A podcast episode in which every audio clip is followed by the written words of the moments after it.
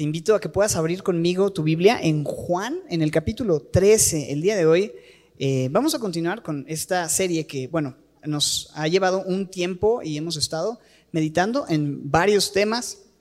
Creo que cada uno de ellos ha sido relevante y de mucha bendición para nuestras vidas, nuestras familias, ya que pues Jesús quiere entrar en todas las áreas de nuestra vida, ¿no?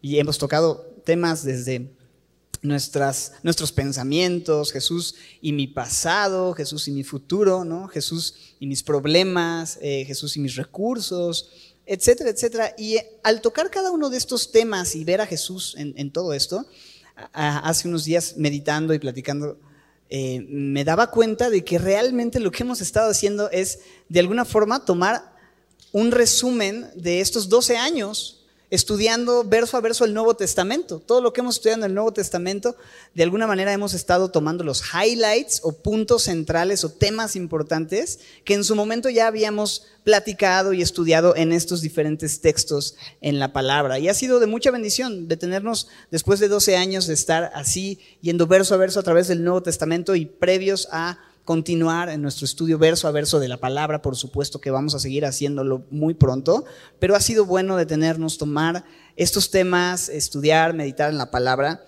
Y bueno, hoy vamos a estar hablando de un tema que es sumamente relevante y esencial para todos los creyentes, para todos aquellos quienes hemos confiado en Jesús. Y el tema es alrededor del servicio. Jesús y mi servicio. Y bueno, antes de comenzar y entrar en el texto, me gustaría mencionar y, comentarte, invitarte a que tengas en mente, mientras estudiamos este tema, que al hablar del servicio no solamente hablamos de servicio dominical, ¿no? O el servicio en la iglesia los domingos o los miércoles o estar involucrados en el servicio de la iglesia local, lo cual por supuesto lo incluye y se toca y se platica y se entienden los principios aplicables a esto, pero no estamos hablando solamente del servicio en la iglesia o en algún ministerio cristiano, sino de la vida de servicio de la que cantábamos que ahora tenemos en Cristo, somos llamados. Mira lo que dice Gálatas, deja tu separadora en Juan 13 porque ese va a ser nuestro texto base, pero en Gálatas 5, Gálatas 5, verso 13, Leemos este texto que es realmente hermoso, el cual estudiamos en su momento en, el estudio de Gálatas, pero vemos cómo dice que nosotros, eh, hermanos, a libertad fuimos llamados. Él ha pagado con su sangre por nuestra libertad. Éramos esclavos del pecado, pero ahora ya no somos más esclavos del pecado, sino que ahora somos siervos de la justicia. Ahora le servimos por amor a Él. Entonces, fuimos llamados a esa libertad, solamente que la libertad que ahora tenemos, libertad de la esclavitud al pecado, libertad de eh, la ley, ahora la libertad que tenemos para amar y para servir a Dios, no debe ser una oportunidad para andar en la carne, para hacer lo que queremos. Yo ya fui libertado, ahora voy a hacer lo que yo quiera. No, sino esa libertad tiene un uso y una función. Y esa función es el servicio. Dice ahí, sino que servíos por amor los unos a los otros. ¿no? La motivación, el móvil de nuestro servicio es el amor, servíos por amor. Cuando hablamos de la idea de servir, hablamos de conceptos como libertad para poder hacerlo. Antes no podíamos servir. Antes éramos esclavos del pecado, pero ahora tenemos libertad para servir, tenemos libertad para amar, tenemos esta oportunidad de poder servirnos unos a otros así. Así es que el servicio, Jesús y mi servicio, mi vida de servicio. La hermana Rosilia, quien eh, comenzó este precioso ministerio Casa Hogar El Recobro años atrás, un ministerio maravilloso que está enfocado en servir a mujeres pues sumamente vulnerables, incluso con algún tipo de discapacidad, etcétera.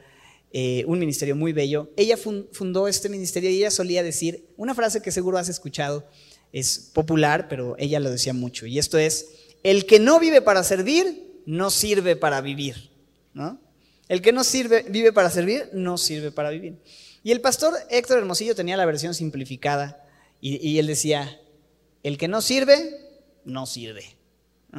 El que no sirve, pues no sirve. Porque servir es el llamado principal que tenemos al seguir el ejemplo de Cristo y de eso vamos a estar hablando. Pero es sin duda un desafío para muchos de nosotros como servidores de Cristo servir. La verdad es que nuestra naturaleza, más que servir, nos gusta ser servidos. Esa es la verdad. No nos, no nos gusta a nosotros servir, sino más bien es cómodo que otros se esfuercen por servirme a mí. No mucha gente se esfuerza realmente por encontrar oportunidades de servir a otros, más bien estamos buscando y acomodados dónde puedo ser servido de la mejor manera. Incluso a veces en la cultura eclesiástica también es eso, ¿no? Voy buscando una iglesia en donde yo me sienta bien, que me atiendan bien, que me reciban bien, que me canten bien, como si te cantaran a ti. Este, que, que, que, me enseñen bien, que me, que me acomoden bien, que me disipulen. O sea, estoy pensando en qué puedo recibir. A veces esa es nuestra idea, ¿no? Pero somos más bien llamados a buscar nosotros servir, a ser nosotros quienes tomamos la iniciativa. Y seguimos el ejemplo de Jesús. Jesús mismo dio el propósito de su venida, dijo a qué había venido, eh, la razón de su encarnación en Marcos 10. En Marcos 10 él dijo, esta es la razón por la que he venido y para la que he venido. Mira lo que dice, desde el verso 42, en el contexto los discípulos están peleando por ver quién va a ser más importante. Y dice en Marcos 10 que Jesús los llamó y les dijo, ustedes saben que los que son tenidos por gobernantes de las naciones se enseñorean de ellas y sus grandes ejercen sobre ellas potestad. Pero no será así entre ustedes sino que el que quiera hacerse grande entre ustedes será vuestro qué? Subraya esa palabra importantísima, será vuestro servidor. Y el que de todos quiera ser el primero será, ¿qué dice? Siervo de todos, porque el Hijo del Hombre, esto es una referencia mm, de un término mesiánico para Jesús, el Hijo del Hombre no vino para ser servido, sino para qué? Servir, ¿te fijas? Y para dar su vida en rescate por muchos. Así que Jesús mismo siempre es el ejemplo máximo de servicio. Él vino para servir. Ahora es maravilloso que siendo Dios, merecedor de ser servido, porque si hay alguien que merece ser servido y a quien los ángeles le sirven y a quien toda la creación le debe la alabanza y el servicio por siempre, pues es al creador de todas las cosas. Es a el Dios creador de todo lo que existe, pero él siendo el Dios, el Dios creador de todo lo que existe, vino no para demandar para sí ese servicio, sino al contrario, para ponernos un ejemplo y para vivir una vida diferente a lo que esperaríamos vino para servir. Y dice el texto al final, para servir y para qué? Dar su vida. Y esto es importante porque creo que tiene todo que ver el servicio con esta realidad. El servicio tiene todo que ver con dar tu vida.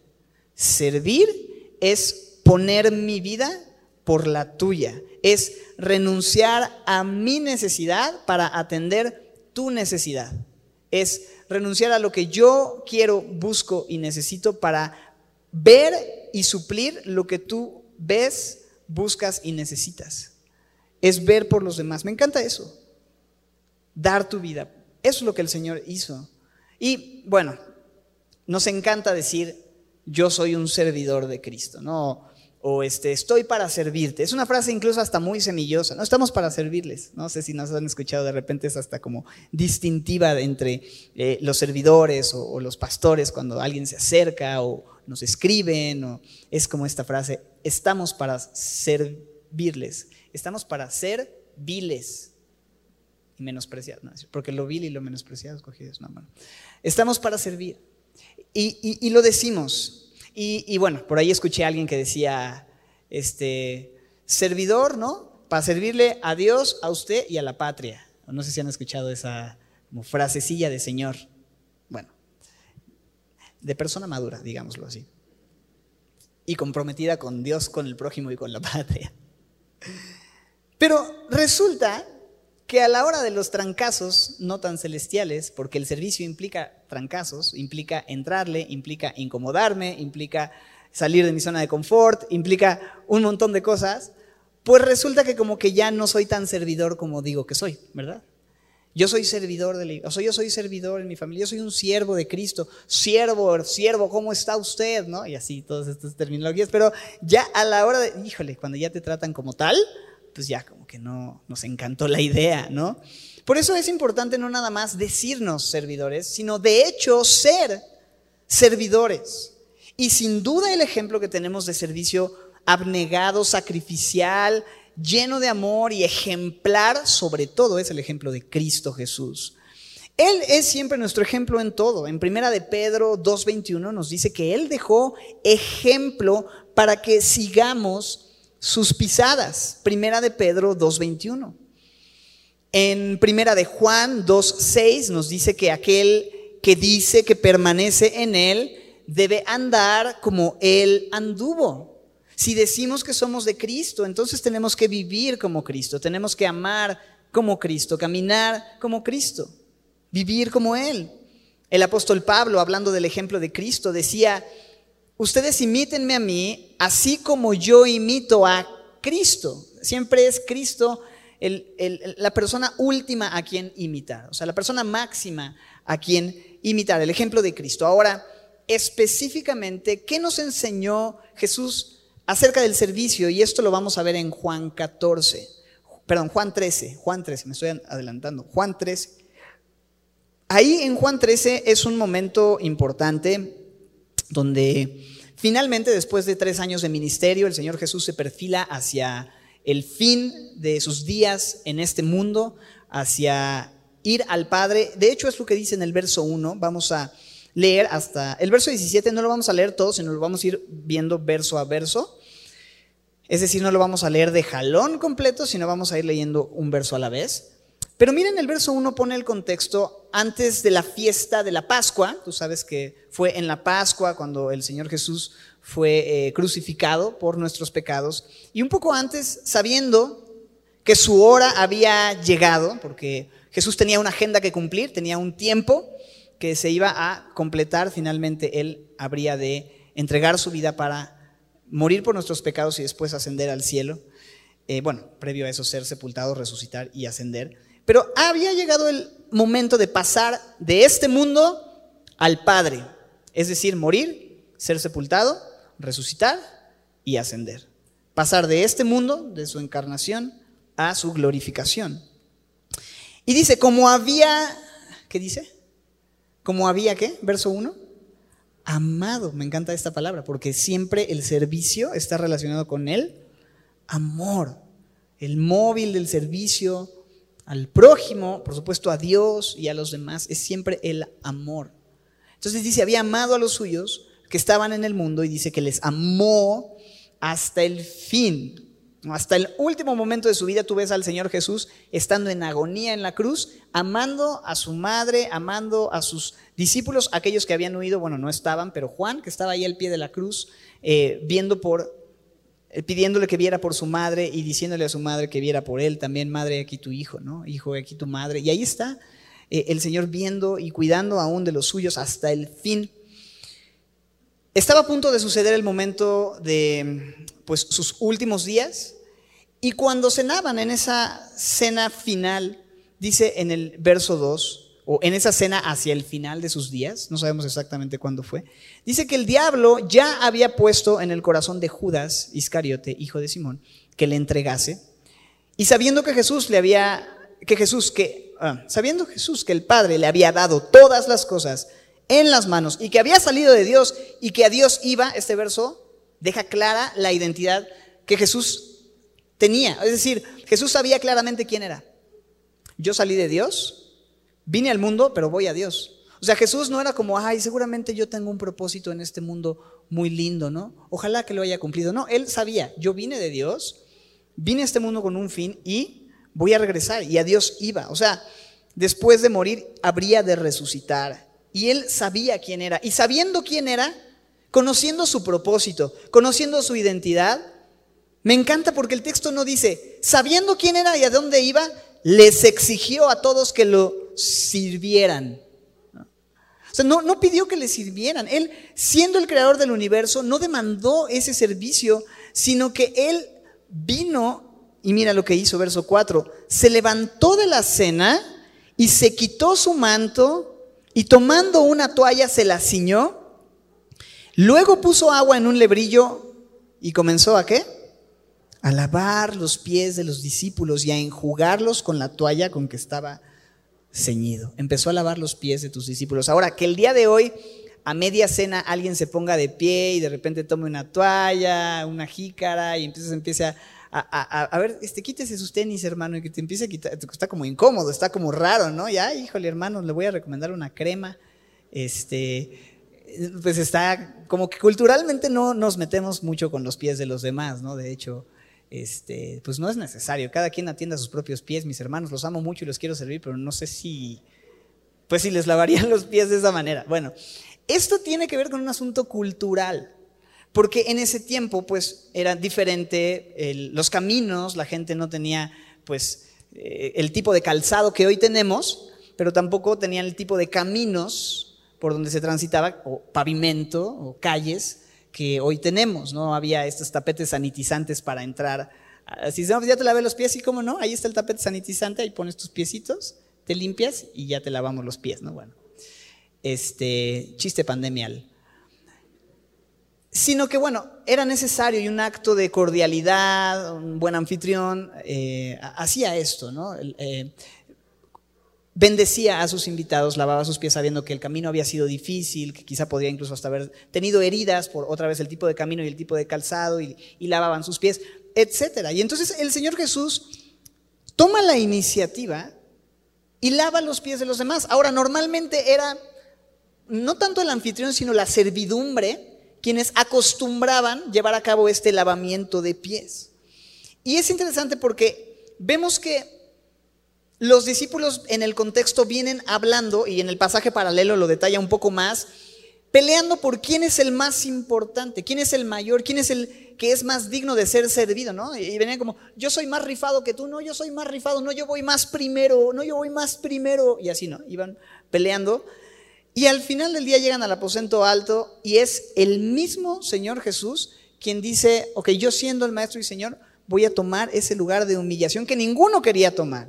Que los discípulos no, habían, no se habían lavado los pies los unos de los otros porque eso implicaba humillarse y aceptar que es el otro quien merece ser servido antes que uno mismo. Pero el Señor Jesús toma la iniciativa. Y el Señor Jesús lava los pies de los discípulos y hace algo impresionante. De tal manera que Pedro, que sabes, era intenso, eh, no se quedaba callado, era un personaje con el cual yo me identifico y seguro algunos de ustedes también. Verso 6 dice que cuando vino a Pedro, Pedro, o sea, imagínate esto, él va lavando los pies uno a uno, ¿no? De sus discípulos, eso me hace pensar que el servicio es individualizado, ¿no? O sea, cuando vamos a servir, podemos servir a una comunidad, podemos servir a mucha gente, claro, pero es importante pensar en los individuos y la necesidad de cada uno. Y entonces viene a Pedro, llega con él y le dice, Señor, ¿tú me lavas los pies? O sea, yo, yo, yo sé que tú eres el Cristo, el Hijo del Dios viviente. Yo dije eso y tú lo, lo reconociste como algo que me fue revelado de arriba, lo tengo claro. Tú eres Dios mismo, eres el, Mesías prometido, eres el rey tan esperado, quien esperábamos que viniera. ¿Cómo crees que tú me vas a lavar a mí los pies? En shock. Y, Jesús le responde y le dice, Pedro, lo que yo hago, tú no lo comprendes ahora, pero lo entenderás después. O sea, no, no puedes entender eso. Como el creador digno de ser servido ha de servir a los demás. Pero después lo vas a entender y en el verso 8 Pedro responde, no me lavarás los pies jamás. Me lo imagino quitando sus piecitos así de, no, ¿no? Así de, no me vas a lavar los pies jamás, ¿no? es como, ¿cómo se te ocurre contradecir? Estás diciendo que Él es el Señor, estás diciendo que Él es el Cristo, y de pronto dices, no, ¿no? Y Dios te dice, yo te voy a lavar los pies, y tú, no. Es como, ubícate, Ubícate, identifica quién eres, delante de quién estás. Hay cosas que el Señor a veces hace que nosotros no entendemos, pero Él siempre tiene un propósito y más tarde a veces entendemos esa razón, como fue el caso de Pedro aquí. Pero Jesús le contesta con tanto amor y eso me encanta, porque hay paciencia en el servicio también, ¿verdad? Se necesita mucha paciencia en el servicio porque de repente cuando tú quieres eh, actuar de cierta manera, servir de cierta manera, ayudar de cierta manera y la otra persona como que no se deja o es complicada y a veces dice, ah, yo te quería ayudar, pero no te dejas, bueno, pues ya, llégale, mijo, ¿no? Poco faltó, si hubiéramos sido tú o yo intentando servir al maestro, seguramente hubiéramos dicho, ay, Pedro, no entiendes nada. Bueno, ya, ya, el que sigue, el que sigue. A ver, siguiente ficha, ¿no? Casi, casi. Pero no fue así tiernamente, amorosamente, pacientemente, como es característico de nuestro Señor, Jesús le responde, si no te lavaré, no tendrás parte conmigo. Entonces le dijo, Simón Pedro. No, no es cierto. Hay que leer bien el texto, porque si no luego uno empieza a sacar frases bíblicas que no son bíblicas. Le dijo Simón Pedro, dos puntos. Señor, entonces no solo mis pies, sino también las manos y la cabeza, ¿no? Poco le faltó para decir, báñame todo, Señor, ¿no? Estoy todo mugroso. Y Jesús le dijo, no, Pedro, tampoco. Y, me encanta, lo va llevando y le va explicando, mira, Pedro, el que está lavado no necesita lavarse, sino solamente los pies, porque está todo limpio y ustedes están limpios, ¿no? Y me hace pensar como el Señor Jesús hablaba y decía a sus discípulos más adelante en Juan 15, ya ustedes están limpios por la palabra que yo les he hablado, ¿no? Como el Señor a través de su palabra fue haciendo un proceso y fue limpiándolos y fue revelándoles su plan y fue así alcanzándolos. Pero finalmente habla de aquel que no estaba limpio. Dice, aunque no todos, porque sabía, verso 11, quién le iba a entregar. ¿Quién le iba a entregar, familia? Judas, ciertamente. Por eso dijo, no están todos limpios. No están limpios todos. Pero Pedro, tú sí. Tú no necesitas más que ser lavado de los pies y permitirme servirte de esta manera. Entonces, después que les hubo lavado los pies, ahí siguió con los siguientes discípulos, tomó su manto, volvió a la mesa y les dijo, y entonces ya viene después de la acción, la lección. Creo que muchas veces nosotros queremos primero la lección y después la acción, pero el Señor Jesús me encanta porque Él va a la acción y luego a la lección. Y así pone ejemplo, después de haber puesto el ejemplo, entonces dijo, ok, ¿se dieron cuenta de lo que acabo de hacer? Verso 12 al final, ¿saben lo que les he hecho? Chicos, ustedes me llaman maestro, les dijo, verso 13. Bueno, no les dijo chicos, eso se lo añadí yo así como que en el contexto, pero les dijo, ustedes me llaman maestro y señor. Y me, y me llama la atención porque después dice esto. Y dicen bien, porque lo soy. No dijo, ay, ustedes me llaman maestro y señor, pero no, yo no soy maestro ni señor, yo nada más soy un humilde siervo, que lo era, el siervo sufriente del Señor. Pero él reconoció eso, sí, soy maestro y soy señor. Él sabía quién era. No, el servicio no tiene que ver con perder tu identidad y, y dejar de ser quien Dios te ha llamado a ser y hacer lo que Dios te ha llamado a hacer. Lo pienso de pronto con los papás. O sea, el servir a mis hijos no significa que yo dejo de ser su papá porque ahora les estoy sirviendo a ellos, como si ahora yo, o sea, entonces que soy su papá o sea, esclavo, ya no entendí. ¿No? No, pues la respuesta es sí. O sea, soy su padre y su siervo, ¿no? O sea, sí, soy papá y me dices papá y, está bien porque eso es lo que soy, Andy, ¿no? Pero, aunque yo tenga autoridad sobre ti y la responsabilidad de cuidar de ti, también debes saber que el que es el mayor está llamado a servir a los demás. Y eso es justamente hacia donde va. Y me encanta eso. Jesús mismo dice de sí mismo, soy siervo, perdón, soy Señor y soy maestro. Es una declaración contundente de su identidad y su deidad. Jesús dijo de sí mismo ser el curios, el amo y señor. Esta palabra señor era usada específicamente para hablar del Señor Dios Todopoderoso. Y él se adjudica a sí mismo la identidad de Dios encarnado. Entonces ustedes me dicen maestro, me dicen Señor, me llaman Cristo, dicen bien, porque lo soy. Y si yo, el Señor y el Maestro, qué loco, ¿no? Jesús diciendo, yo soy el Señor y el Maestro. ¿Quién de nosotros se atrevería a decir, a ver chicos, yo soy el Señor y el Maestro aquí? Como decía un músico. Y aquí yo soy el director y dice one, two, three, four, ¿no? Y marcaba. Y yo aquí yo soy el director y dice one, ¿no? ¿Quién de nosotros tomaría esa, ese lugar? Es, es, es algo que no, no cualquiera, pero él tenía el derecho de hacerlo porque él es. No digo era, porque él vive. Él es el Señor. Él es el maestro. Y si Él, siendo el Señor y maestro, lavó sus pies, dice el verso 14, yo les lavé los pies, pues ustedes también tienen que lavarse los unos a otros. O sea, ustedes no son el Señor y el maestro. Ustedes son servidores, ustedes son ovejas de mi prado, siervos, ustedes son hijos, ustedes tienen aún más la responsabilidad de lavarse los pies unos a otros. Yo llegué aquí y nadie tomó la iniciativa, nadie le lavó los pies a nadie y yo los dejé fluir, pero miren, aquí voy. Y entonces tomó la iniciativa y lavó sus pies. Les puso ejemplo, verso 15, porque ejemplo les he dado para que como yo he hecho, ¿qué dice? Ustedes también hagan, o sea, no se hagan, sino que hagan. Hagan. De cierto, de cierto les digo, el siervo no es mayor que su Señor. Ni el enviado es mayor que el que le envió. O sea, yo fui enviado, no, o, les voy a enviar a ustedes, porque eventualmente los discípulos serían enviados, ¿no? Esa es la idea de un apóstol, un enviado. Y ustedes no son mayores que aquel que les envió. Yo les envié, soy mayor que ustedes, pero les he dejado un ejemplo para servir como siervos míos. No son mayores que, que yo como maestro y señor que soy y les he dejado ejemplo para que hagan lo que yo hago. Amigos, la vida cristiana es vivir la vida de Cristo, es servir como Cristo sirvió, es amar como Cristo amó, es ver por los demás como Cristo ve por los demás. Y nos dejó un ejemplo tan contundente. Y vemos y leemos Filipenses 2, 5 al 8 donde nos invita a que haya este sentir que hubo también en Cristo Jesús, el cual siendo en forma de Dios no estimó el ser igual como a Dios como cosa que aferrarse. Él es Dios. Siendo Dios se despojó y tomó forma de, ¿qué dice el verso 7? Siervo, ¿te fijas? Siervo. Eso como que espanta de repente cuando grito así, ¿va? Siervo, voy a devorar más quedito. Siervo siervo, brother, hecho semejante a los hombres. Y estando en la condición de hombre, se humilló a sí mismo, haciéndose obediente hasta la muerte. O sea, de lo más alto hasta lo más bajo. De la gloria. O sea, la escalera de humillación más impresionante que existe, Él la tomó hacia abajo.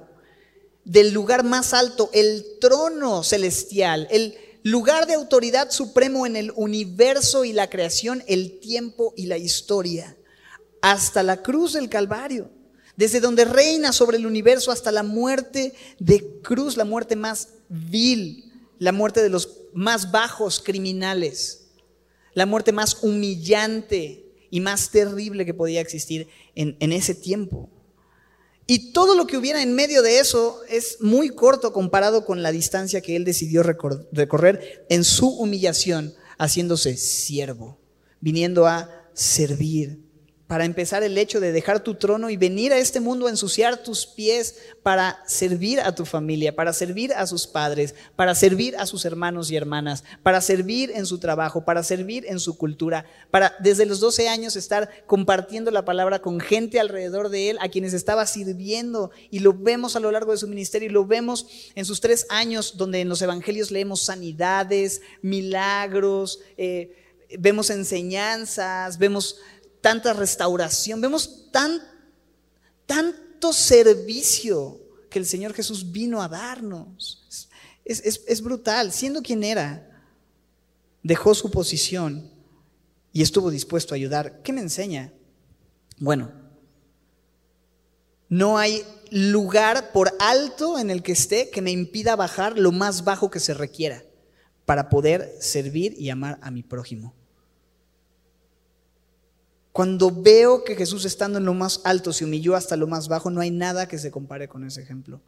Y la pregunta es, ¿a qué te está llamando Dios entonces en el servicio? ¿En qué lugar estás y a qué lugar te quiere llevar? Humillación hasta lo sumo y disposición. No dijo, ay, no, espérame. O sea, hablando en conversación con el Padre, ¿no? Tú y yo estamos muy bien aquí en gloria, reinando sobre el universo, ¿no? ¿Por qué no mandas un ángel? ¿Por qué no mandamos alguna chichintle celestial para que haga el trabajo? Él dijo, yo voy a ir, yo voy a tomar la iniciativa, no voy a mandar a alguien, lo voy a hacer yo. Y voy a humillarme hasta lo sumo. Y, nos enseña ese sentir, esa disposición, ese ejemplo. Y me gusta porque esto refuta cualquier excusa a vida y por haber de que cualquiera de nosotros podría poner para decidir no, no, no entrarle al llamado, no, no servir en lo que Él nos está pidiendo que hagamos. Pero aquí vemos, hey, siendo Dios, me humillaste a la muerte. Es, es, es, es tremendo. No importa qué lugar tengas, puedes seguir el ejemplo de Cristo, puedes humillarte. Y luego remata con una bomba atómica. Repita conmigo, hermano, bomba atómica. No, no es cierto. Verso 17. Si saben estas cosas, checa esto. Si saben estas cosas y las saben porque ya se las dije, y lo saben porque me vieron en acción y escucharon la lección. Si saben estas cosas, mira esto. Bienaventurados van a ser si platican que las harán. ¿No, verdad? Bienaventurados serán si qué? Si las hacen. La vida cristiana es una vida práctica de hacer aquellas cosas que Dios nos ha pedido hacer. Y en ello encontramos bienaventuranza. Esto es maravilloso.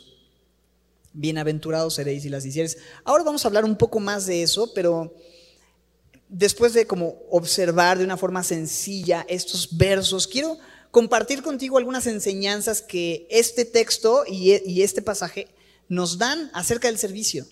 Voy a enlistar siete cosas muy, muy resumidas, muy breves. Quien quiera tomar nota, adelante.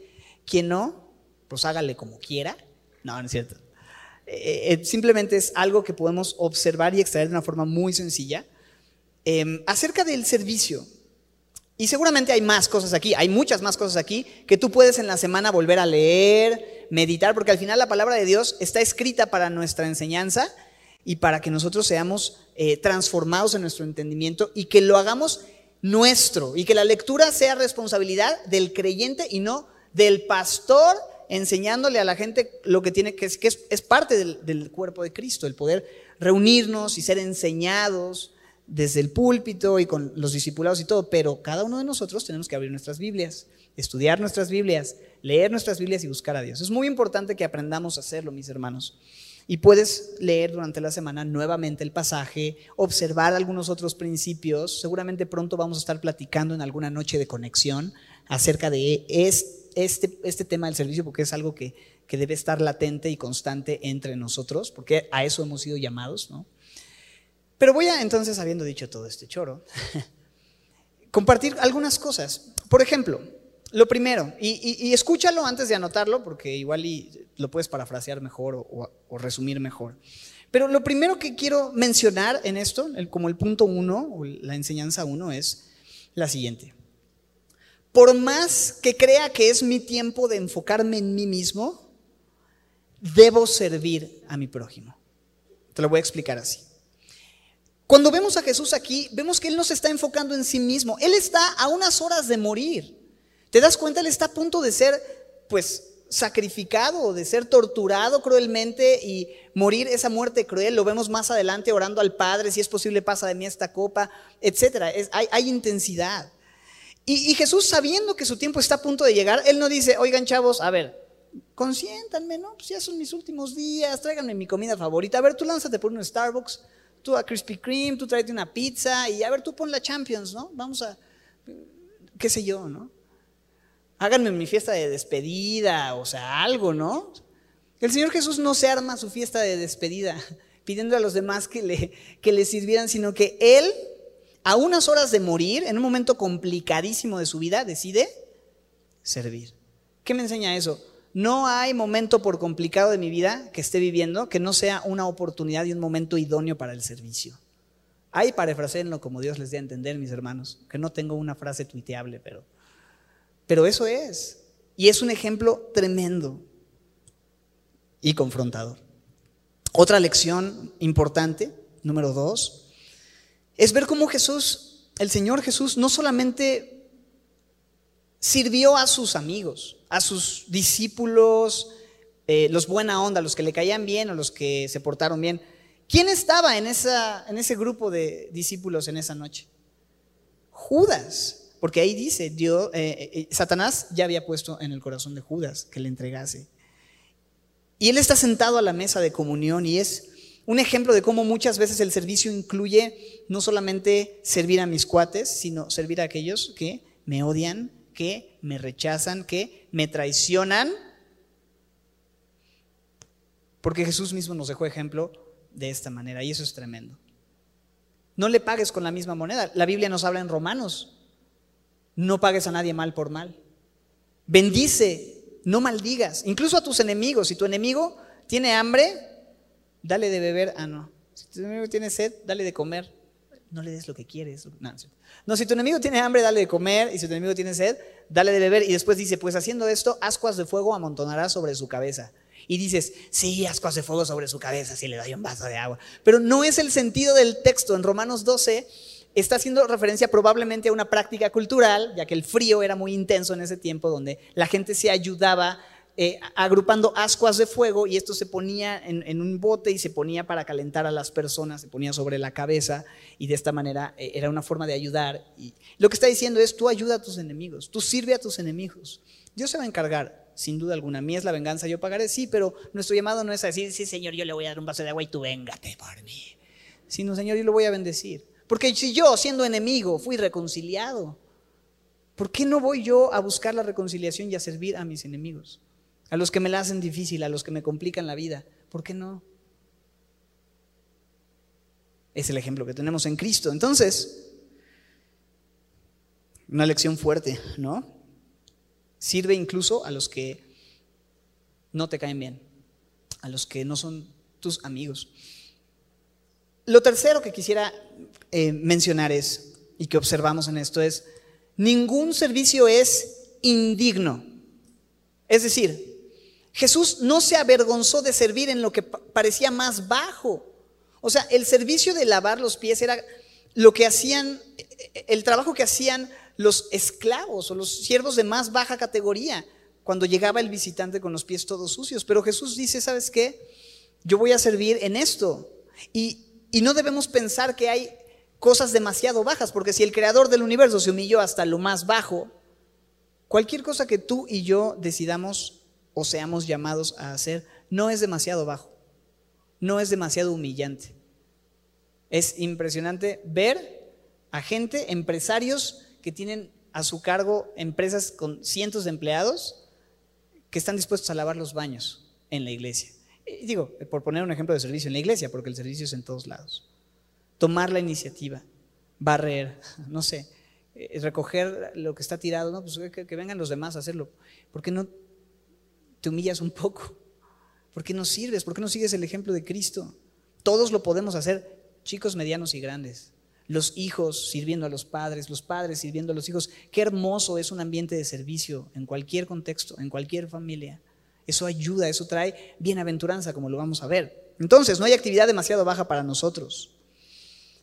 Lo cuarto que quisiera mencionar es el hecho de que es Jesús quien quiere servir. O sea, quizá tú no quieres servir, pero Jesús quiere servir. ¿Cómo lo sé? Pues lo veo aquí. Jesús está dispuesto y deseoso de servir. Ahora, la semana pasada concluimos hablando de la iglesia, que está relacionado con el servicio, evidentemente, y también por eso fue este tema. Pero la semana pasada terminamos con tres imágenes acerca de lo que somos, ¿verdad? Como iglesia.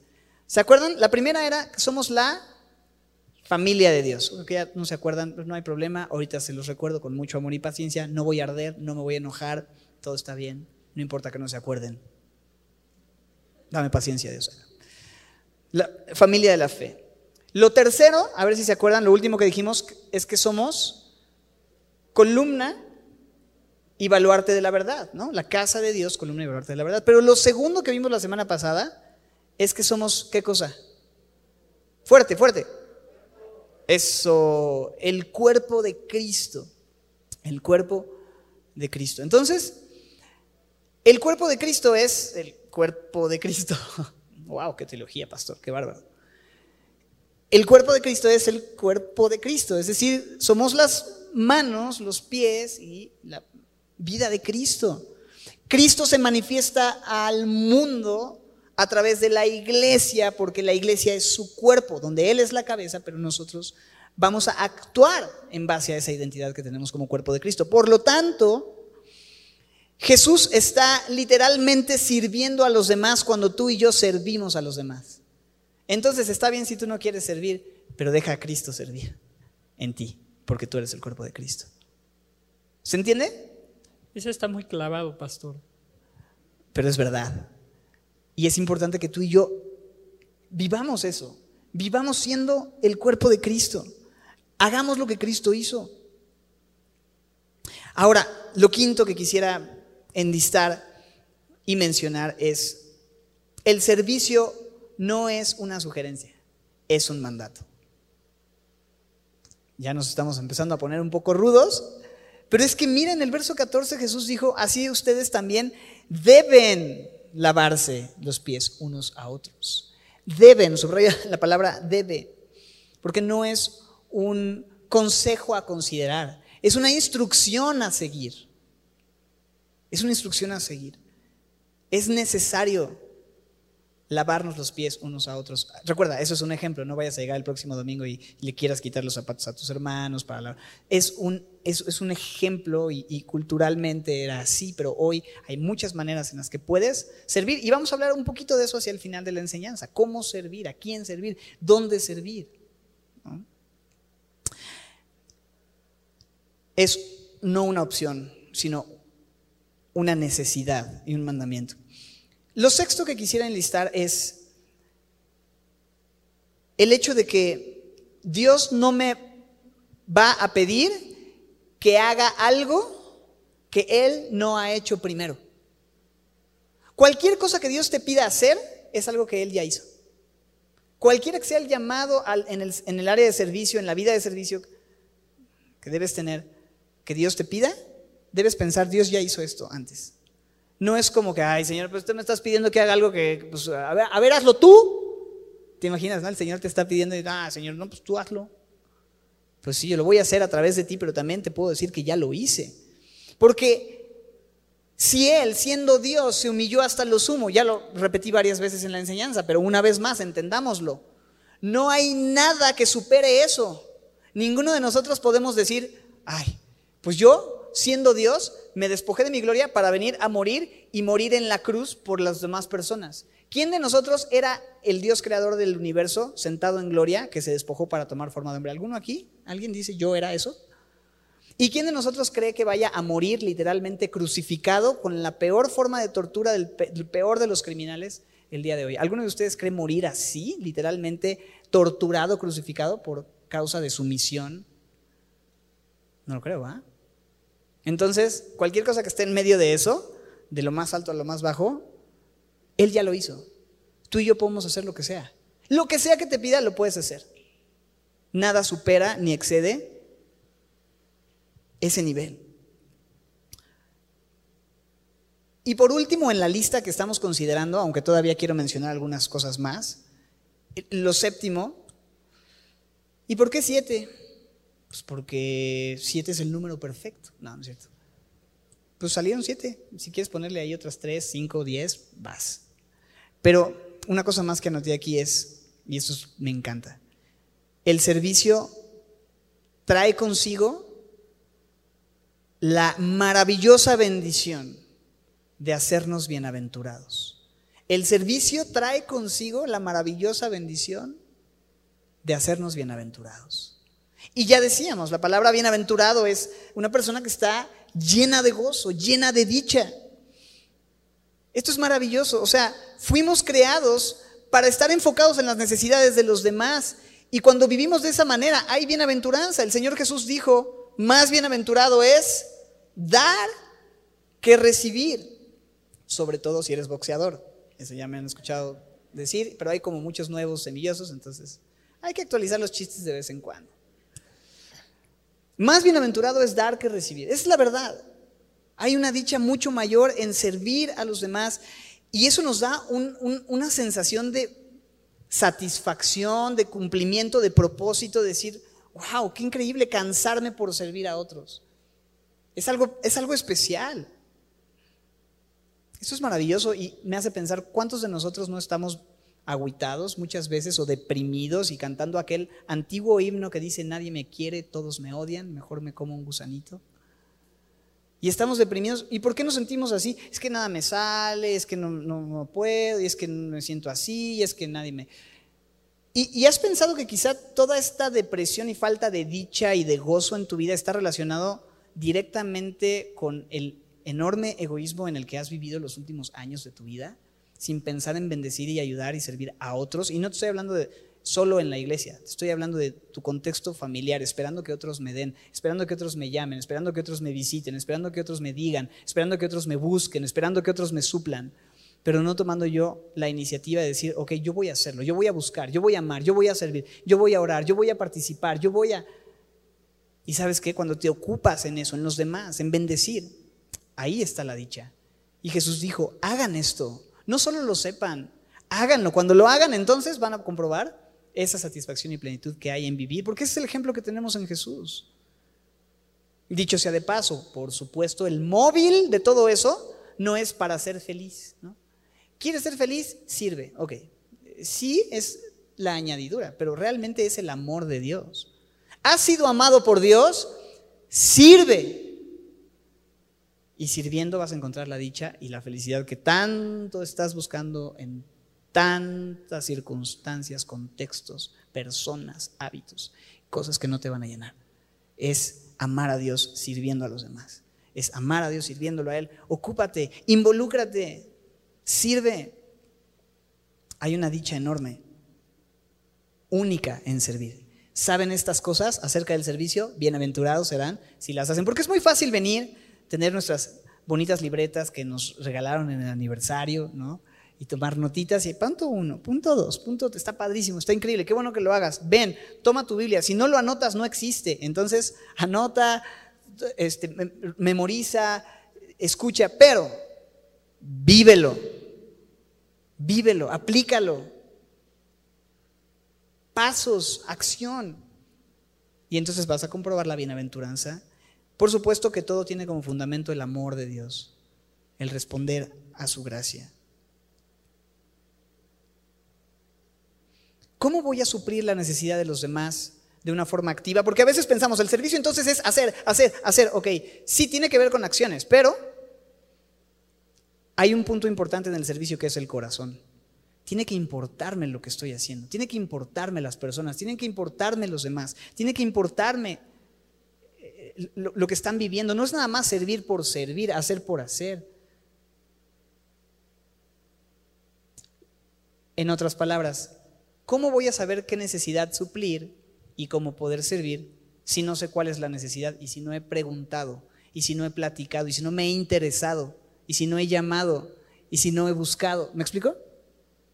Tiene que haber interés, tiene que haber amor, tiene que haber buscar a los demás. Buscar y preguntar, tiene que haber eso, el preguntar, ¿cuál es tu necesidad? ¿Cómo estás? ¿Y cómo servir? O sea, es, es servir solamente otra vez así, ir, lavar los platos y, ¿sabes? Puedes orar. Y de repente si lo lo traemos a la iglesia, porque es importante el servicio en la iglesia, es una buena forma de concluir, bueno, si el servicio en la iglesia. De repente decimos, es que es difícil para mí poder estar aquí por los horarios, por los niños, el servicio, etcétera, pero déjame decirte, puedes orar por tu iglesia.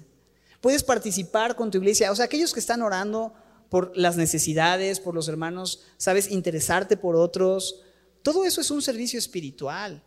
Orar por las enseñanzas, orar por los pastores, orar por los servidores, orar por las familias, orar por los lugares, orar por oportunidades.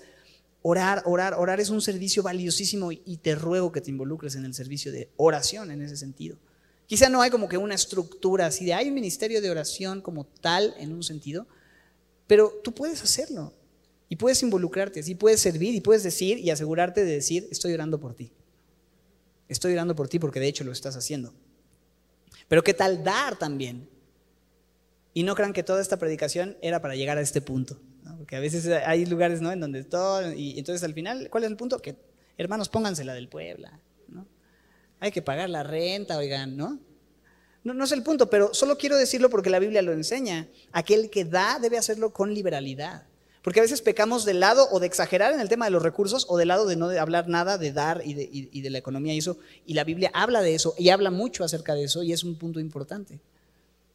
Pero déjame decirte eso, el participar en la obra de Dios es un acto de servicio tan importante como aquellos que están predicando la palabra.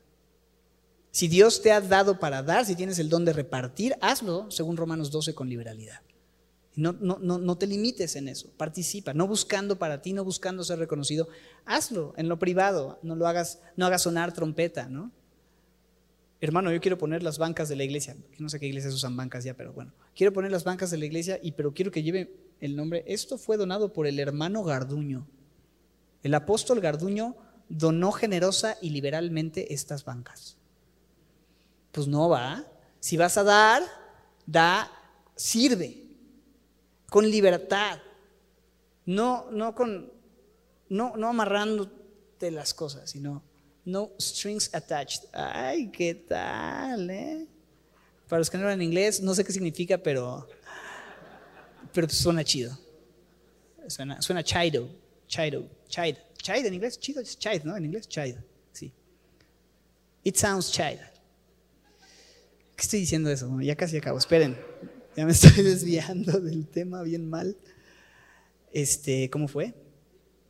Sí, hay que dar con sí, estábamos en que hay que dar con liberalidad. Hay que orar, hay que dar, hay que involucrarse. ¿Cómo? Bueno, en la iglesia, claro. ¿Cómo? No es difícil. La verdad es que ahorita estamos, tenemos descuentos en el servicio. O sea, está fácil. Ahorita toda la ayuda es bienvenida. Todos son bienvenidos. Hay una oportunidad. Es un buen momento para hacerlo. Eh, escribe el WhatsApp, oye, yo me quedé con la idea de servir, ¿qué puedo hacer? ¿A dónde me dirijo? Y, esa es la idea, em, empezar a, conectar, a, crecer en eso. Pero no lo limites solamente a la iglesia, a un día de la semana, en un lugar específico, sino vive una vida de servicio. Puedes servir todo el día, todo el tiempo a tu familia. No pienses en qué pueden hacer los demás por ti, sino busca tú tomar la iniciativa. Ayuda. Servicio igual ayuda. Ayuda, sirve. Somos tan egoístas. Yo me veo a mí tan egoísta y soy confrontado con esto y digo, Dios mío, esto lo querías hablar a mi vida primeramente. Ayuda, sirve, ama. ¿Cómo puedo esta semana servir a mis hijos? ¿Cómo puedo servir a mi esposa? Dios, abre mis ojos para ver las necesidades de los que amo, de mis papás, de mis vecinos, de mis compañeros de trabajo, de mis hermanos en la iglesia. Ayúdame. Hay mil maneras en las que podemos hacerlo. Y gracias a Dios por el equipo de servidores hablando de la iglesia. Y es una bendición tener un equipo en multimedia, eh, están sirviendo para que todo esto pueda suceder, para que podamos transmitir y llevar la palabra. Los servidores que están aquí poniendo las sillas, acomodando, limpiando, recibiendo, poniendo gel, tomando temperatura, haciendo protocolos, es una bendición. Todos los que están involucrados en Club Semilla, para que cada una de las clases y los Zooms y las actividades puedan suceder y nuestros hijos puedan ser bendecidos. Ahora en el, en el verano, hablo muy rápido a veces, ¿verdad? Perdón. Ahora en el verano hemos tenido el curso de verano de adolescentes, de niños, y hay, tanta gente involucrada. Y yo veía a mis hijos tomar la clase y escuchaba las clases de los maestros y veía las actividades y las canciones que preparaban y las coreografías y las traducciones y, veía todo eso, las manualidades y desde el que te está mandando los mensajitos por WhatsApp y te contestan y te atienden. Gracias a Dios por el cuerpo de Cristo sirviendo en todas estas áreas, la alabanza, que pues ahí más o menos tocan, pero es una bendición también que con su poco talento quieran servir en alabanza. O sea, eh, eso, multimedia, eh, los servidores, diáconos, y, bueno, hay gente que da, gente que participa, gente que pone el desayuno para los servidores los domingos, y gente que dice, yo voy a poner el lugar para que nos juntemos, la iglesia, ¿no? este local, y, lo vamos a dar al Señor, y hay gente que va y lleva despensas a hermanos con necesidad. O sea, hay un montón de gente involucrada en esto, y ¿sabes qué? Se necesitan todavía más, somos una iglesia muy grande, y Dios quiere usarnos a todos en diferentes áreas. Esto no es un privilegio de unos cuantos. Es una oportunidad de todos. Es un llamado que todos tenemos y todos podemos ser parte. Claro, es importante que te disipules, sí. Es importante que estés conectado, es importante que sepamos quién eres, claro, por supuesto. Más que nunca te animo a disipularte. ¿no? Estamos comenzando discipulados eh, en esta última semana del mes y te animo a que puedas inscribirte, tomar navegantes, retomar. Si eres naufragante, pues súbete al barco otra vez, Navega con nosotros, queremos escucharte. Y ahí en tus grupos de discipulado va a ser muy natural preguntar, oye, ¿con quién me dirijo? ¿Qué hago? ¿Qué necesidades hay? Y vamos a seguir conectando. Eso en relación con la iglesia, pero también fuera de la iglesia, como te decía.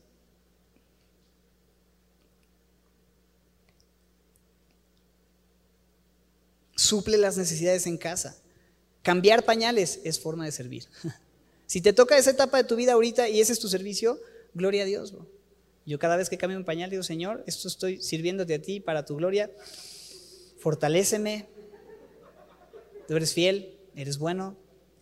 Nosotros somos polvo y en polvo nos convertiremos. Y deja tú eso, lo otro. Pero, amén, ¿no? O sea, y ahí estás sirviendo a tu bebé y a tu, a tu familia, ¿no? A tus vecinos. Oye, ¿qué, eh, ¿necesitas algo? Hazle un panquecito, bro, algo, qué sé yo. No, es que es bien quién sabe cómo. Ah, pues como Judas, que era bien quién sabe cómo también, ¿no? Ah, pues como Judas, sí, ¿verdad? Ascuas de fuego, ya te expliqué. Bueno, terminamos en Romanos 6. Romanos 6, 17. Gracias a Dios, me encanta eso. Romanos 6, 17. Gracias a Dios que aunque éramos esclavos del pecado, porque eso éramos servidores del pecado, obedecimos de corazón a la forma de enseñanza que se nos entregó. ¿Cuál es esa forma de enseñanza que se nos entregó? ¿Cuál es? El Evangelio, la palabra de Dios, ok. Y entonces eso nos hizo libres del pecado para poder ser ahora, ¿qué? Siervos de la justicia. Y dice en el verso 19, en la segunda parte, que así como antes para iniquidad presentábamos nuestros miembros, para servir a la inmundicia y vivíamos en el mugrero y nuestros miembros eran para seguir en el mugrero del pecado. Bueno, de la misma manera con la que corrías y con el mismo desenfreno con el que corrías para vivir en tu egoísmo y en tus fiestas y en tus cosas y en tu, en, tu todo es de mí, por mí, para mí, a mí sea la gloria por los siglos. Bueno, así con esa misma fuerza que tenías ahora para santificación, esto es para ser más como Jesús, presenta tus miembros para servir a la justicia, para servir a Jesucristo, el Rey de justicia. Con la misma energía que antes y el mismo empeño y la misma dedicación y la misma pasión que le metías antes al pecado, así mismo pónsela ahora para servir a la justicia, a la verdad, al Señor. Inercia, ¿no? La misma inercia que tú traías antes para caer, ahora úsala para subir. Si antes tenías inercia para el pecado, esa misma inercia con la que corrías, ahora corre hacia el otro lado, con la misma inercia, con la misma fuerza, con la misma dedicación. Tremendo consejo, tremendo sonido. Que finalmente aquel día podamos escuchar, bien hecho, buen siervo y fiel, ¿no? Buen siervo y fiel. En lo poco fuiste fiel, porque la verdad es que cualquier cosa que hagamos en este lado es poquito comparado con lo que Él ha hecho. En lo mucho te pondré. La recompensa en la eternidad de haber servido fielmente al Señor, en este lado de la eternidad, en lo poco que nos pidió, ¿sabes qué es? Más servicio, más responsabilidad, más oportunidades. Así es que si esa es la agenda, es mejor que comencemos a servir desde ya, porque dice en Apocalipsis que sus siervos le servirán en el cielo, en la eternidad. Ah, yo pensé que el servicio era nada más para aquí, yo allá me quería ya tirar en la hamaca celestial. Pues no, pues allá también hay que darle. ¿Cómo? Te contesto en 100 años. Hoy no lo sé, pero sé que va a haber servicio porque la Biblia lo dice. Entonces, Primera de Corintios 15, 58 terminamos.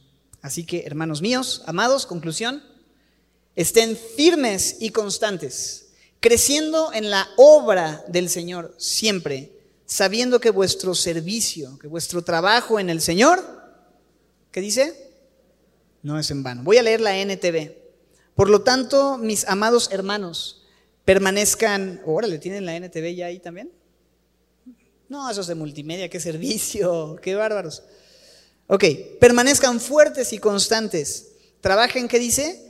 Siempre para el Señor con entusiasmo, porque ustedes saben que nada de lo que hacen para el Señor es inútil.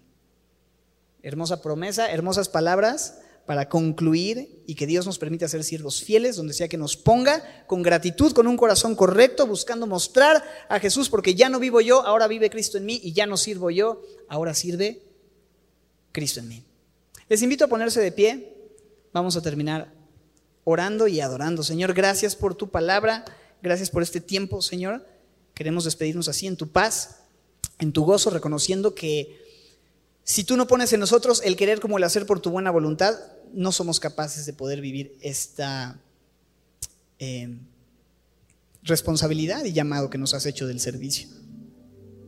Te pedimos, Señor, nos equipes, nos fortalezcas, nos ayudes, nos des un corazón humilde como el de Cristo y pongas en nosotros el sentir de Cristo, no tener un más alto concepto de nosotros pensando que nosotros no estamos para hacer ciertas cosas, sino en todo mostrando ejemplo, dispuestos a toda buena obra, Señor, involucrados con nuestra iglesia, con nuestra familia, con nuestra comunidad, en todo lo que se necesita para mostrar siempre así el amor, el carácter y la persona de Jesús. Gracias por esto, Señor. Sigue haciendo tu obra en nosotros y sella en nuestros corazones lo recibido el día de hoy. Te lo pedimos en el nombre de Jesús. Amén.